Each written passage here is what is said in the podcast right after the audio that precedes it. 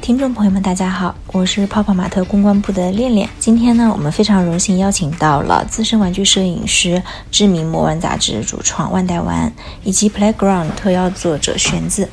今天我们想聊的主题呢是魔玩杂志。想聊这个主题，主要也是因为我们关注到，随着中国玩具行业的不断变化，承载无数用户情感寄托的杂志媒介也在不断改变。其实我本人不是一个重度魔玩爱好者，所以今天也是抱着学习的心态和两位嘉宾交流。那我们直接开始吧。先请两位老师和我们的听众打个招呼，介绍一下自己。大家好，我是万代玩。大家好，我是玄子。呃，先想问一下，呃，万代丸和玄子，你们呃最早接触的玩具是什么？现在还有一些特别深刻的印象吗？最早的，我想我小时候玩的玩具那会儿，按照现在的分类来说，应该算是金属积木吧，因为我我是一个八零后嘛，那会儿。就是我我不知道这个东西怎么形容，它就是有一些金属片、塑料片，还有一个车头。那会儿是通过螺丝就来把它组装成各种各样的东西。可能年龄大一点的朋友能知道这个东西。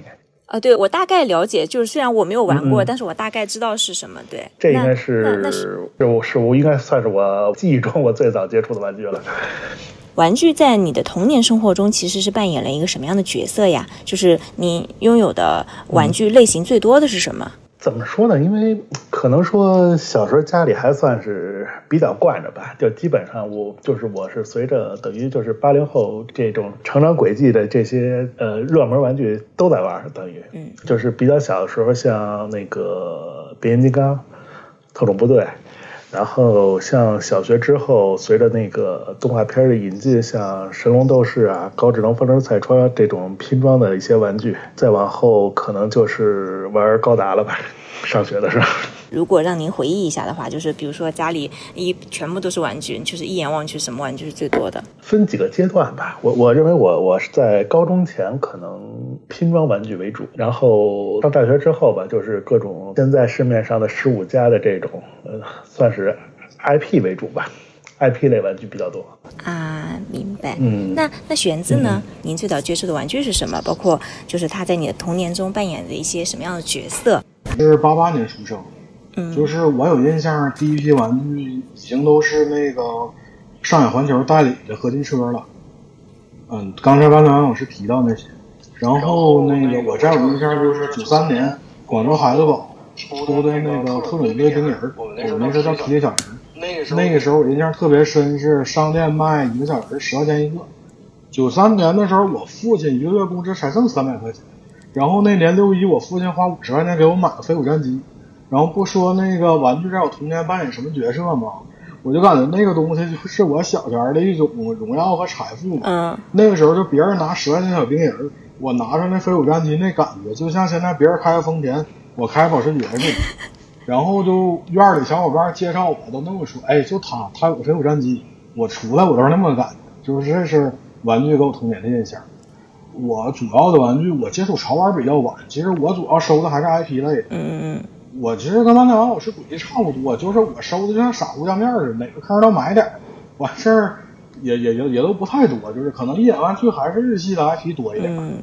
大概就这样。明白，就是我觉得您刚刚说的那一句，就是小时候的我喜欢的玩具，就仿佛就是长大之后别人开着本田，自己开着保时捷。我觉得这句话就是就是特别对，特别形象的形容了小时候我们拿到那种自己特别喜欢的玩具的那种心情吧，以及受到别的小朋友的羡慕的那种荣誉感、那种自豪感。我觉得是对。那其实今天咱的主题是，呃，说魔玩杂志嘛，想问问万代丸老师，就是您就是是为什么会爱上看魔玩杂志呢？就是当时身边看魔玩杂志的小小伙伴会多吗？当时看杂志小伙伴还可以吧，基本上玩玩具的朋友就是都会去看这种玩具类的杂志。当时那个年代等于互联网就是还不是那么普及，当时那个年代并不是说像现在这种，就是你好每每每天都能收到大量的这种玩具资讯，就而且那个年代来说呢，就是说玩具新品也不是说像现在这么密集，那会儿可能一个月也就出来几十件。这个玩具新品，现在每天可能都会有很多厂家，包括工作室都在出新品，的密度密度上也不太一样。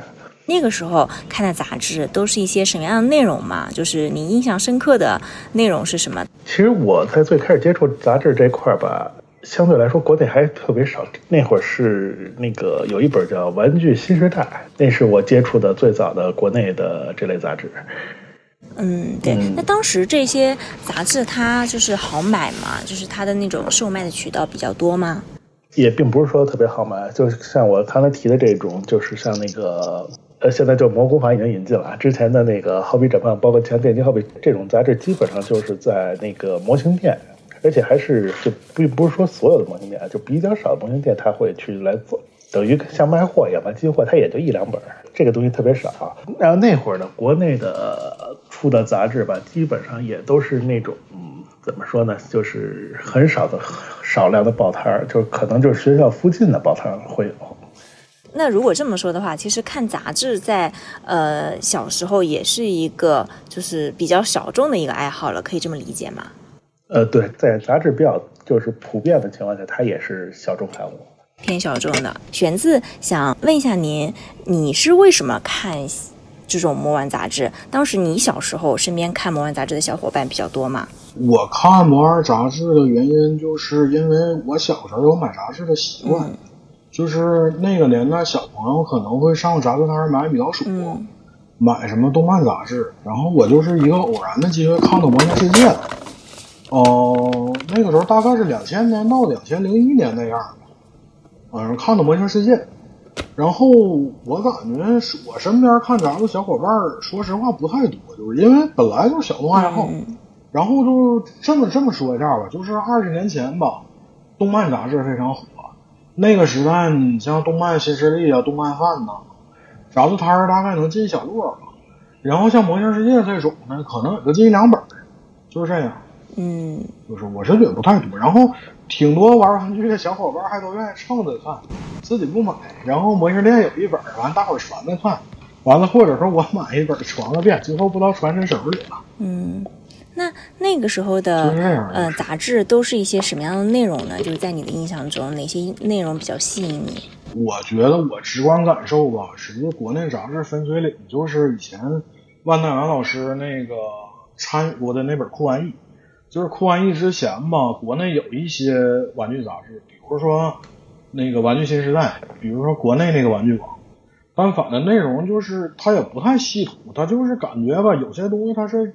直接照搬一些国内国国外的杂志，它是属于一个就是嗯一个挺临时性的，然后出不了几期。那个时代酷玩意，它从零五年出了零七年，就相对一个比较长的阶段。我感觉那个时代的杂志大概内容是分两片儿，一片一部分是资讯，就是近期有什么玩具新闻了，厂商出什么了。完另一期就是专题。我觉得零六年有几个专题我印象挺深的。比如说那个圣斗士、哆啦 A 梦、EVA，还有一个命运长夜，我感觉印象挺深的，就是。嗯嗯嗯。然后专题就是他会把一个 IP 有关的玩具，他一起拿出来，然后做一个好像几十页的介绍。那你当时最喜欢的是哪一本啊？它有它有什么特别的地方吸引你？我第一是在杂志发表作品，是二零零四年的毛本《魔兽世界》，我最喜欢的是那一本。要说对我影响最深的，肯定是酷玩意。那个时候酷玩意零五年我在上高中，高中那个年代反正就是哎呀比较压抑嘛，然后娱乐内容也不是很多的。然后那个年代酷玩意我印象中也不是定期某个月出，嗯，可能会两个月甚至三个月，完事儿每次来一本如饥似渴的看。就是我都挺喜欢零六年的酷玩意。嗯嗯，对对对。那刚刚玄子也 Q 了好几次酷玩意。那万代丸想问一下你，呃，你后来从事这方面的工作是一个偶然的一个选择，还是说你就是非常喜欢，然后变成了一个必然的选择？因为宽页它是电软出的嘛，电软等于也是一个比较老的一个就游游戏类杂志了，就比较比较综合吧。它它等于是等于什么像像潮流的呀、动漫的，它它它都有做。然后等于那会儿属于就是大学毕业正在找工作的那个阶段。然后呢，那会儿等于是看见了宽页创刊创刊号之后呢，然后呢，我也试着投了一些稿。当时国内等于是论坛 BBS 还算是就是比较流行的那个阶段。投完稿之后，他主编就是聊了一下，我说这会儿我这边也需要找工作，要不咱们试一试？这么着就直接等于就算是去这个杂志社就去那个应聘入职了，等于。呃，您现在还能回忆起来，就是当时是做您做一个魔丸杂志编辑，这你的日常生活大概是一些什么样的吗？刚才那个玄子也说了，那个感觉宽裕那那个最开始发刊的速度也没有那么快，呃，就是最开始吧，是等于是双月刊，两个月一本，就是每本杂志结束之后会开选题会，说我们要筹备一下下期杂志做什么，比如说像一些专题的一些资料收集。包括当时就是像一些拼装模型，那个时候等于需要找外边的一些代工作者，会拿到一些没有上市的模型，相当于样品吧。呃，发模型约稿，日常可能也就是这些事。但是呢，可能流程上吧，一直也不是特别稳。呃，一个双月刊，可能头一个月会感觉非常闲，然后后边越临近截稿就会越忙，这大概是这么个节奏。杂志的这个工作流程，对我能理解。当时，嗯，做这一类的编辑工作的时候，就是最让你骄傲或者是说印象深刻的选题是哪个，或者是哪几个呢？像刚才玄子说圣斗士的那期吧，当时正好是呃圣衣神话黄金圣斗士刚刚就是把十二星座凑齐，借着这个机会。然后把《圣衣神话》包括之前的圣斗士的动画和一些老玩具做了一个小小节式的一个专题吧。这期印象比较深刻，因为当时还有有一个特别好玩的事儿，可能就是。圣斗士这个 IP 就是国内还是比较火，就是当时杂志发行之后吧，就是迅速的，就是等于是全国各地都卖完了。那会儿，呃，然后呢，迅速售罄。那个，对对对对对，然后那个编辑部那会儿就能收到，就接到电话，就问这本杂志现在哪有卖，这就这电话进来了。而且吧，那会儿，呃，我记不清楚那会儿有没有闲鱼了，反正那会儿就是有一些就是算是二手交易的论坛吧，算是。当时应该是九卖九块八一本的杂。杂志就跟现在那个炒货一样，卖到了五十块钱。那真的，那真的就是已经就是在对二手市场溢价了，对。对对对，然后特别到，后边就是在那个读者来信中，就是甚至还收着了，就是有读者寄杂志的会员卡里边加加的人民币过来的，就是说想那为什么加着人民币过来？他说他买这期杂志，他说他没有买着，然后他加着人民币就过来了。就是希望就是能够直接跟你们要杂志，是这个意思？对对对对对对。然后这就反正之前嘛，那会儿也就让就是会计就是联系，就就把这钱给人打回去了，因为那会儿杂志就就已经完全就没有了。那呃，玄玄子呢？就是你其实毕业之后，我看就是你的知乎介绍上其实是从事的是相关会计类的工作，就是没有这方面的工作。但是你一直在关注就是玩具行业啊，包括就是呃相关的一些媒体渠道方面的变化。就是你为什么还会持续关注这方面的变化呢？嗯，我觉得可能是一种爱好的惯性吧，就是因为我其实我一直在不少杂志混撰稿，二零一一年到二零一二年。那个时候有一本叫《快乐在线》的杂志，然后那本杂志是面向学校的。他那个杂志开了一个专门讲玩具的栏目，我在那个栏目一直当了两年主笔，断续断续写了一年多。然后当时我就是写了不少关于玩具，像现在看就爽萌类的内容吧，高达模型分级了，军模应该怎样玩了，然后手办的著名厂商呢，我写的这些东西。嗯，我现在回想起来，可能也是说为这个圈子做了一些微小的贡献。当年的小学生，如今已经十年了，他们也应该上大学了。然后正好是一个接受潮玩最佳年。如果要是他们中有某个人当年看我的赏盲文，然后从此走上了玩具收藏之路。我是非常欣慰的。明白，就是爱好，它其实是会有持续性的。我们小时候喜欢的一个东西，可能我们会喜欢它一辈子。呃，因为万代玩，你是曾经做过这一块的，就是相当于是内容从业者。呃，有一个问题，其实想跟您就是请教一下，魔玩杂志它为什么会呃？在那段时间会流行起来，包括你说圣斗士那个时候就是卖特别好，然后这是不是跟国外的玩具在中国火起来是有关系的？能不能举例去说一说？我我我认为那个年代正好是一个怎么说呢？就是日系 IP 复苏的一个，就是在国内就是就是开始火爆的，这么正好有这么个契机。呃，当年是怎么回事呢？当年差不多是变形金刚的 MP 零一，那是二十年还是三十年了？八六年到一到零三年，其实我我我我回忆一下，回忆应应该应该是三十年。哎，二二十年，二啊，是有点久远了，这个时间，对 对对。当时那个年代吧，就是借着变形金刚二十周年的时候吧，就是在变形金刚这块啊，有几个比较火的 IP。呃，首先它有一个叫 DW 系列的，是等于是完全复刻 G 一老版本的那个模那个玩具类型。然后就是刚才玄子说的那个 MP，MP 等于就是所谓的大师级嘛。呃，当时 MP 零一这个发售，包括当时的呃有一个叫。B T 系列那个是，就是说是追仿真车的一个变形，变形金刚是这块儿，然后就是对中国这个八零后影响比较深的这种那圣斗士圣衣神话也是在同年，呃，这两个对于国内最起码是八零后甚至九零九零初这些影响比较火的 I P，它这个玩具是翻新翻新重新出。其实这还是跟我们当时能接触到的，不管是 IP 也好，电影、电影、电视也好，还是就是玩具本体也好，和这些是因为那个时候，嗯，小孩子或者是年轻人喜欢这些东西，所以就是魔玩杂志会流行起来，可以这么理解吗？可以这么理解吧，因为当年那个时候高达类的可能也也到 C 的了，C 呃那个年代差不多，那个年代就属于就是玩具 IP 类玩具一个井喷的年代，就是一下这个东西就要比之前要多得多，大量的玩家新玩家入坑，正好是那个年代，IP 玩具井喷。对对对对，那那个时候就是还还有印象嘛？就是关于 IP 玩具井喷之后，就是我自己想象一下啊，呃，是不是当比如说当年街头巷尾啊，或者是各种零售店，就是都会看到就是很多这一类的玩具。怎么说呢？那会儿呃，像北京啊，鼓楼鼓楼的一条街，那会儿玩具店还比较多的，每家玩具店就是这这些 IP 类的东西它都有，包括那会儿北京还有小商品批发市场，像什么天意。呃，虹桥就这些比较大点的批发市场里头，也都会有这种呃卖玩具的摊位，这都也都可以看见。嗯，所以变化其实是特别明显的，就是那个时候，就是有一种玩具一下子就出来了，就很多。那呃，玄子你是怎么看这个问题的呢？就是它是不是就是魔玩杂志的火爆和国外的玩具在中国火起来是有关系的？嗯，我是觉得正好到那个年代有种特别的需求吧。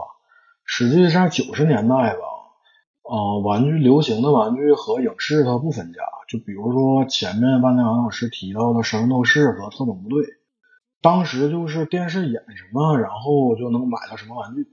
然后这个现象一直持续到九十年代末，大概是两千年到两千零三年，它玩具市场沉浸了几年。九十年代那些挺好的国代玩具没有了，然后呃，进口玩具还没大批进。然后零三年就赶上一个好时代，正好是高达 C 的，然后变形金刚，然后圣衣神话、闪加马车一喷出来。我就记得当时为什么 MP 零一我印象这么深呢？当时这个在论坛上边，MP 零一有一个灰模，然后我们大家就讨论出来这东西到底是不是完全变形？就是各种大神举例子分析说的，有认为是的，有人不是的。那个完全变形吧，是衡量变形金刚的一个标志，就看变形金刚需不需要拆件就能变形。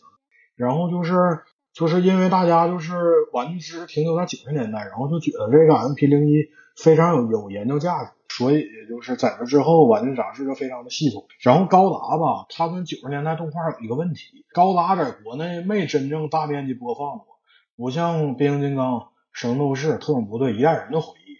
是高达是大家是通过光碟、杂志，然后网络是这么开始流传。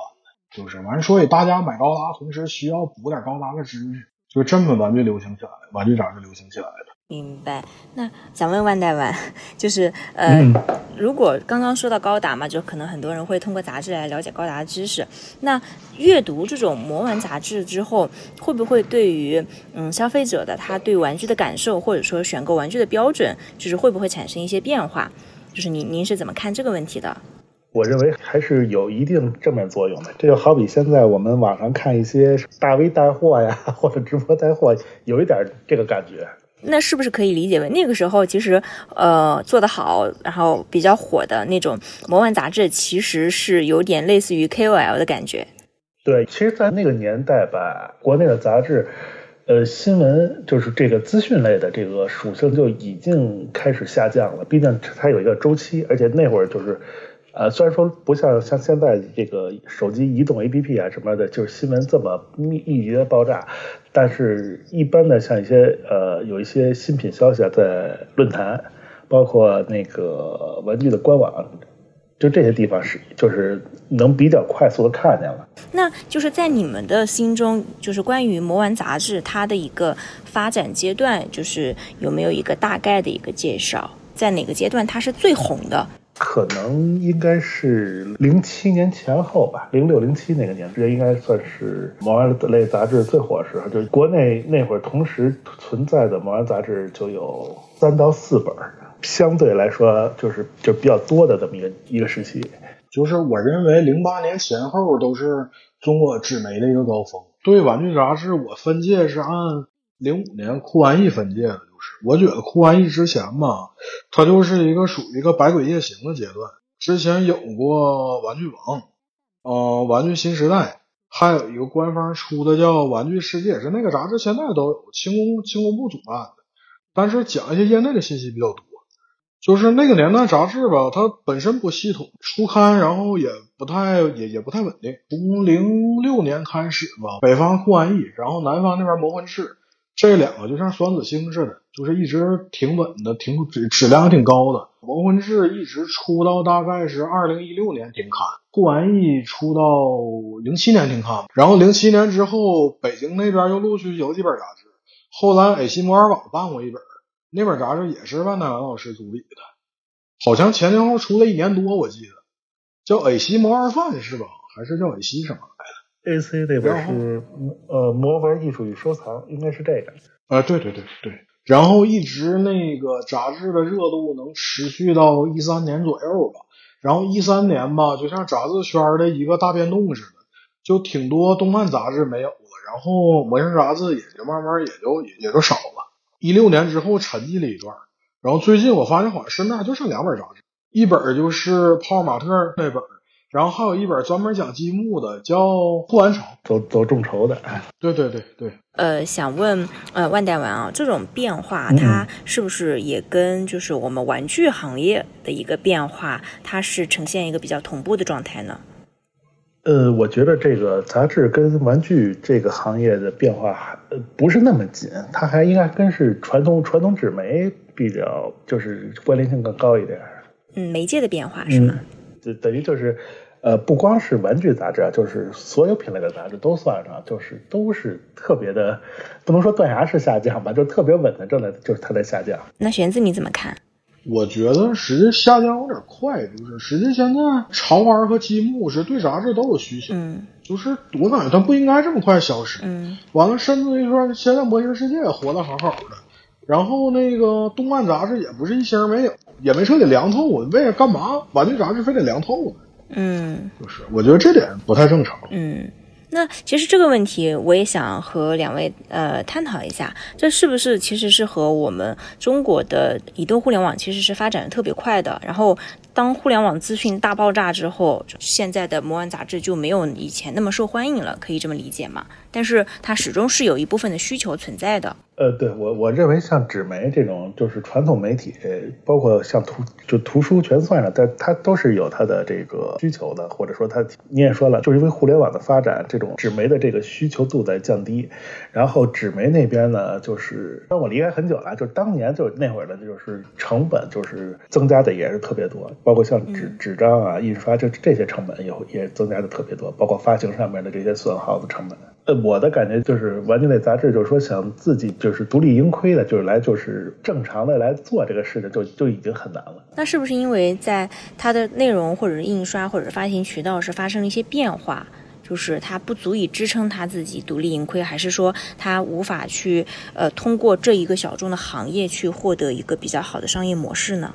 这种小众的东西，国内的这个玩具杂志，大部分的利润来源还就是发行量。它跟那个像时尚类的杂志这种，就是或者说以广告为主的杂志，它还不一样。它完全要靠自己的售卖，成本的上升，包括杂志需求量的下降，就是这两点吧，就是非常致命的。这杂志它现在它无法维持它正常的运转。我觉得其实发行平台消失在杂志前面了。就是零八年之后吧，因为各地创城啊，还是房租涨价呀，然后挺多熟悉的杂志摊位就没有了。嗯，这个东西要命啊！我就是现在年轻人的节奏吧，你毕竟杂志现在有个政治正确，就是杂志越印越厚，然后量也越来越大，然后现在年轻人咱说搬家的频率，你说也高于十年前。你这个搬家的时候吧，可能有价值的东西，比如说买个盲盒啊，买点手办的可能带着。然后这个杂志就感觉，你说拿的吧怪沉的，不拿吧也都是自己买的，也挺喜欢的。就是那既然这样的话，为什么买呢？直接就看新媒体不更好吗？就是现在大家都这个心态。嗯，所以现在的玩家是不是都通过一些更多的会偏向互联网的渠道去获取信息呢？嗯，我觉得是。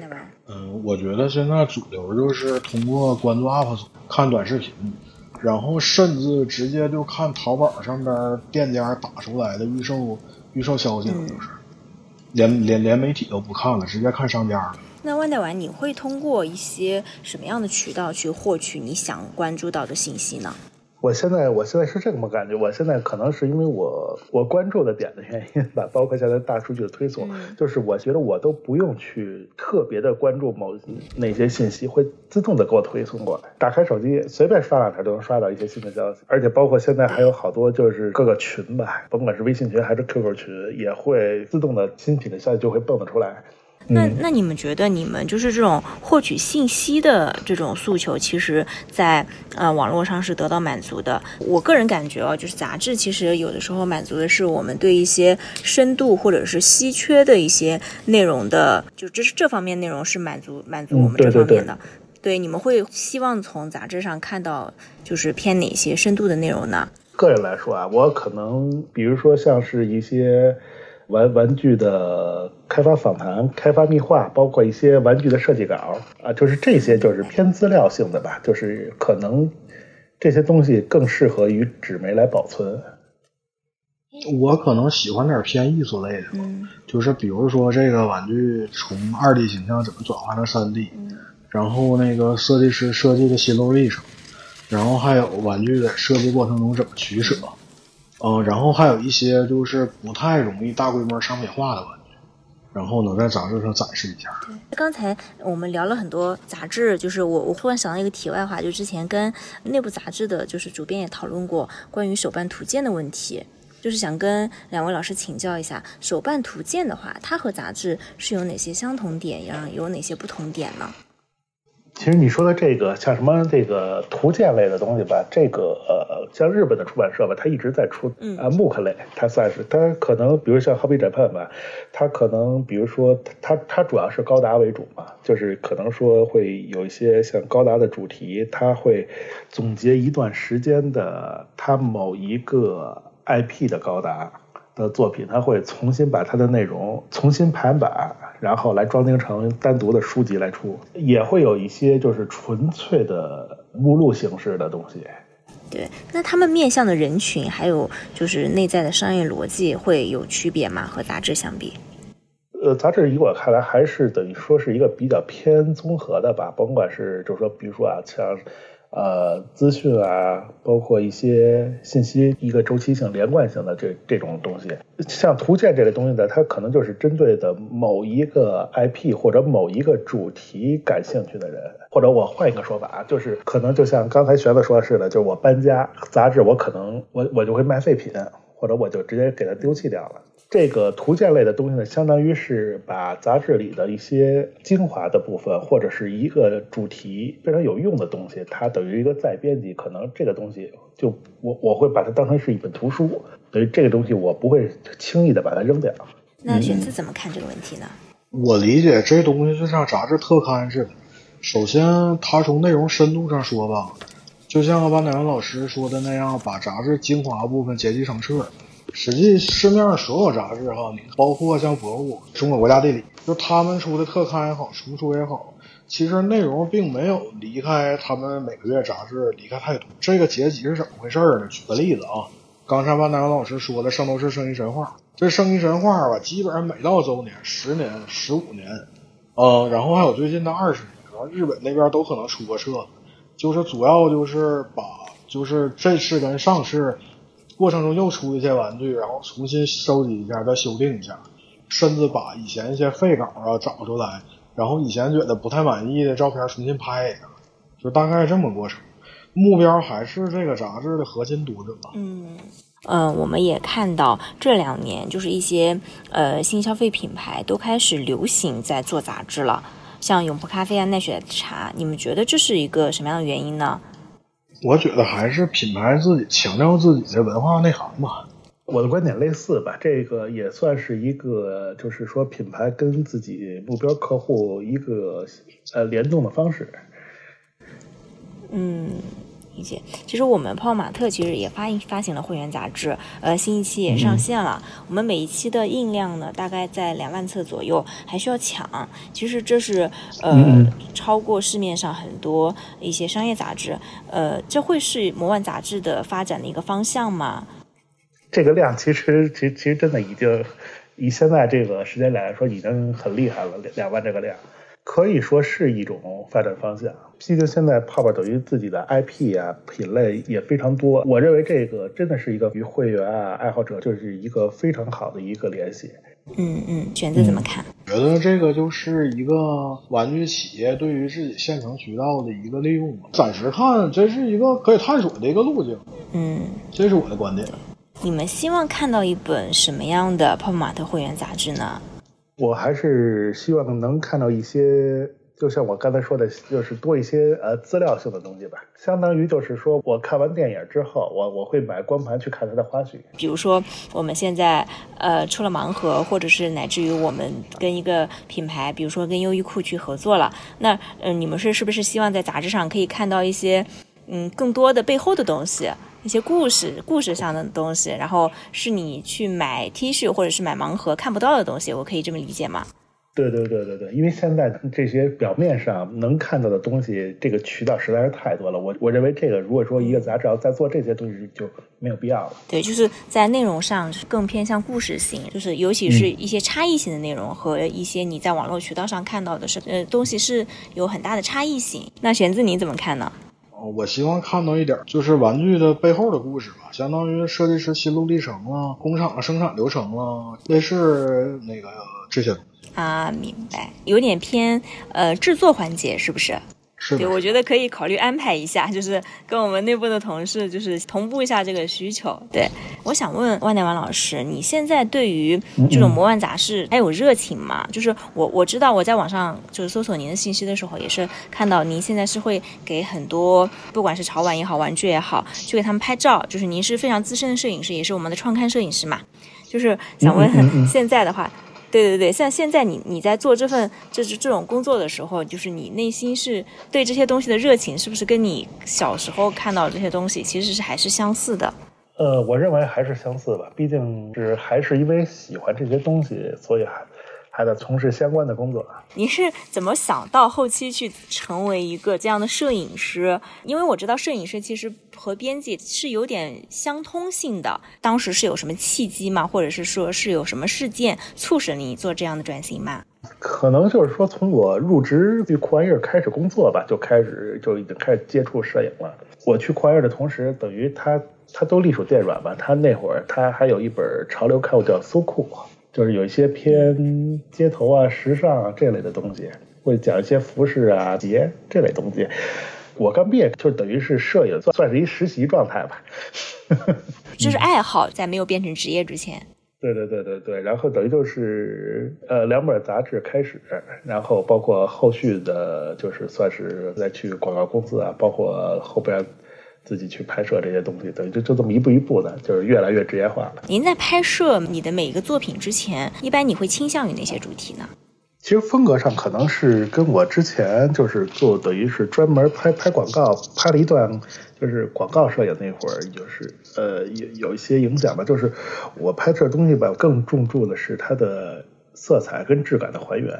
就是说我拍拍东西，包括我的后期，不会说是过多的，就是就是说所谓的炫啦，或者说真的是特效啊这些东西，我可能更注的是就是这个东西本身它应有的一个质感，或者就是说通过打光跟后期让这个东西更显好、更具质感。就是说我拍摄东西的最大的主旨就是，首先这个东西是要还原，对对，才是谈下一步。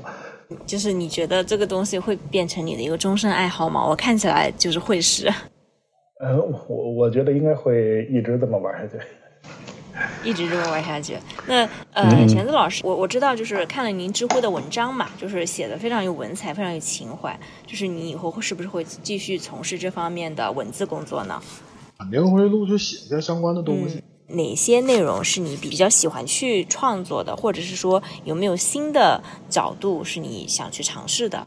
其实我一直就是我想把这个玩具的挺多东西吧。写玩具，但是又不只写玩具，嗯，就是比如说我在知乎上写一些关于玩具杂志的东西吧，比如说从零三年到零八年到一三年的文化产业啊，然后一些社会现象啊相关的，我想尝试一些这方面的东西，就是做一个记录者。对，想成为这个行业的一个一个记录者，记录下一些碎片，就是时代的碎片吧，可以这么理解。是的，是的。嗯嗯。最后一个问题，想和两位老师探讨一下。就这几年，其实我们潮玩产业发展的是比较快的。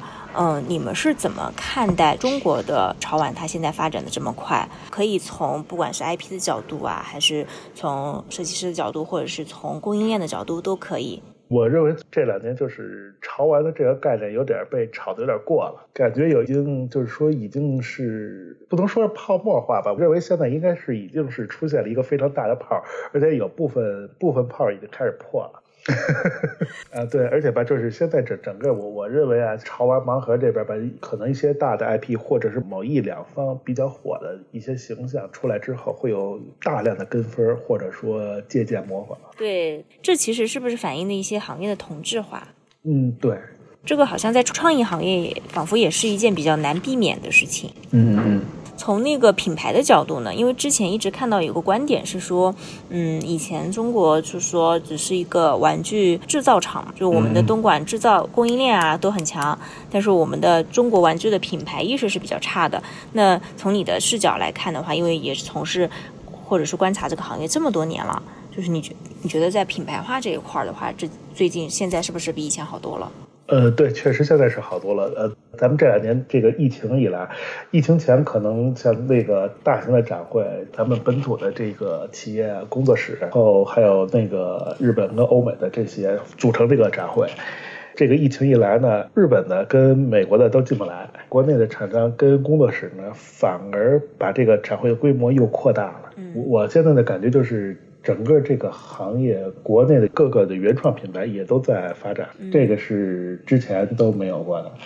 其实从国产玩具品牌崛起这个角度来说的话，其实是一个比较好的势头。对对。那玄子你是怎么看的呢？两方面看吧。首先吧，它肯定这是种进步，就是毕竟之前你说就是问你有什么爱好，然后提到收藏一些玩具啊什么的，就都不用很远啊，十年前。然后别人评价说：“哎呀，你多大了？小孩啊，幼儿园呢？”对，就是大众评价是这样。然后现在你对外说你有什么爱好啊？收藏一些玩具。哎呀，这东西是不是限量版很多呀？对。啊，是不是值钱呢？这个你卖过吗？然后就会这么评价，就他会认为你是进行一些投资活动，就是。对。折射出来的呢，就是其实有一些吧，大众也好吧，玩家也好，他心态是很浮躁的。玩家挺多，尤其这两年新玩家啊，就是看抖音了、看短视频入手的。他，你说他对这个东西，他也讲不出来一个什么道理，然后也说不出来喜欢在哪。可能就是，哎，我有点闲钱儿，比如我看你们都玩，我也买点，哎，我酷啊，帅啊，挺好啊。买完了，可能也就那么回事儿。挺多小工作室他也扶着，弄个官图，然后他就开始收定金。收完定金了，然后延期、延期再延期，最后给你出来个挺呵呵的东西，就是浮躁。就是我觉得随着时间长，肯定是有一些 IP 能沉淀下来，然后还是回归到一个正常，就是这个玩具还是作为玩具。对我是觉得它最后回归到正常的玩具属性。而不是说它现在的炫耀属性或者金融属性不是。嗯，我觉得金融属性它是可能相对来说的话就不是很合适。但是，嗯，您刚刚说的炫耀的属性，我反而觉得，呃，现在很多呃玩具它会成为一种年轻人互相交流的一种语言。我觉得这个是不是其实也是一个正常的现象？因为毕竟现在年轻人可能会因为大家喜欢同一个玩具而觉得大家是一个圈子里面的人，这个是不是也是一种现在比较正常的一种现象？我觉得这个现象正常。对的。你倒退回九十年代，它不也这样？也是一样的。小孩那阵儿有什么卡牌了，特种部队了，都是这这这种交流。对，明白明白。所以只是说，现在大家是，比如说，呃，这几年大家都很喜欢盲盒，喜欢在家里砌个娃墙，或者是在说之前，哎，大家喜欢炒买买那个熊，或者是说大家喜欢炒鞋，就是鞋成为一种语言，这是不是是一种类似的一种就是社交上的一种变化？嗯，算是吧，是吧？对，那最后我觉得落点可能还是要落到，就是玩玩具，就是回归到玩具吧，就是让我们就是生活中会多一些快乐。是，对我觉得今天真的收获蛮多的，因为我是一个小时候没有玩过玩具的人。最近在搜集资料的时候，我在想啊，原来在我小时候，我因为我是呃九一年出生的，我想啊，原来在那个时候有那么多有意思的东西，我都从来没有接触过，反而会觉得有一些遗憾。好了，时间真的过得非常的快，感谢两位嘉宾，今天聊得非常开心，个人感觉也是收获满满啊！谢谢两位老师，各位听众朋友们，我们下期见，再见。